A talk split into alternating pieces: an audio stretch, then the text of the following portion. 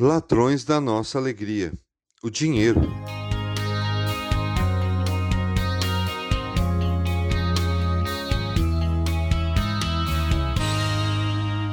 Quantas vezes ouvimos que o dinheiro não compra felicidade?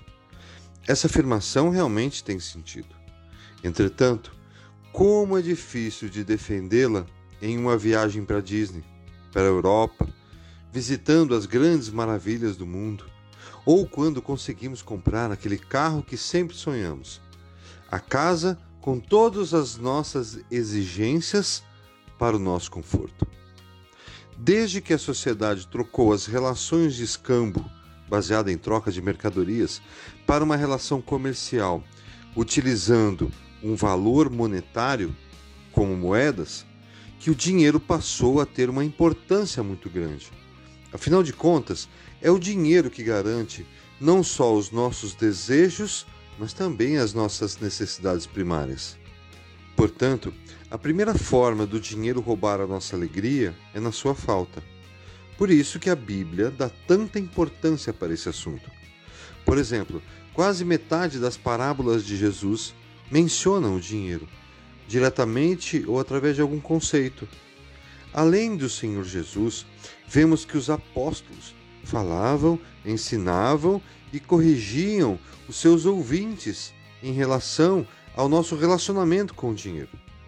Este não é um assunto sem importância.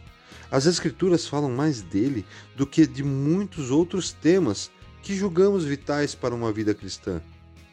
Howard Dayton, em seu livro O Seu Dinheiro, declara que, na Bíblia, há mais de 2.300 versículos sobre dinheiro, bens e posses. Não que o dinheiro em si seja um problema, pois as Escrituras declaram que é o amor ao dinheiro que é a raiz de todos os males. Uma pessoa pode ser milionária e não ter amor ao dinheiro, e outra pode ser pobre, mas gananciosa. Esta última terá então dois problemas, pois, além da falta do dinheiro, ela ainda terá dentro de si uma raiz maligna. Vejam o alerta do salmista sobre o dinheiro. Não confiem na extorsão, nem ponham a esperança em bens roubados. Se as suas riquezas aumentam, não ponham nelas o seu coração. Salmo 62, 10. Então, o que é colocar nosso coração no dinheiro? Bem, quando falamos de coração, lembramos do nosso órgão que bombeia sangue para todo o nosso corpo portanto, a fonte de vida para as nossas células. Sendo assim, simbolicamente, ele é a fonte das nossas emoções. Então, se colocarmos nosso coração no dinheiro, quer dizer que as nossas emoções estão sendo controladas por ele. Se temos dinheiro, ficamos felizes. Se não temos, ficamos tristes.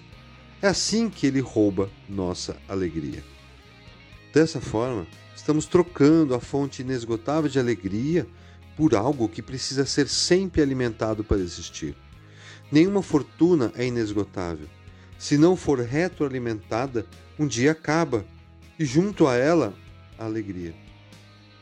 Então, não é apenas a falta do dinheiro que rouba nossa alegria, pois quando baseamos a felicidade no dinheiro, a simples perspectiva de perdê-lo nos traz desespero. Quem ama o dinheiro jamais terá o suficiente. Quem ama as riquezas jamais ficará satisfeito com os seus rendimentos. Isso também não faz sentido. Eclesiastes 5:10. Francis Bacon, um importante filósofo, disse o seguinte: O dinheiro é um ótimo criado, mas um péssimo senhor. Portanto, ter ou não dinheiro em si só não tira alegria de quem deposita sua felicidade no Senhor, o doador de todas as coisas.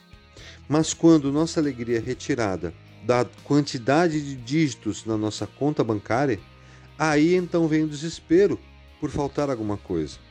Quando a perspectiva de não ter mais dinheiro ou não conseguir aumentar nossa fortuna nos faz pessoas infelizes.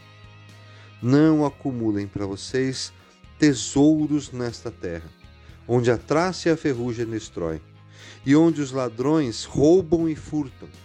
mas acumulem para vocês tesouros no céu, onde a traça e a ferrugem não destroem, e onde os ladrões não roubam nem furtam. Pois onde estiver o seu tesouro, aí também estará o seu coração.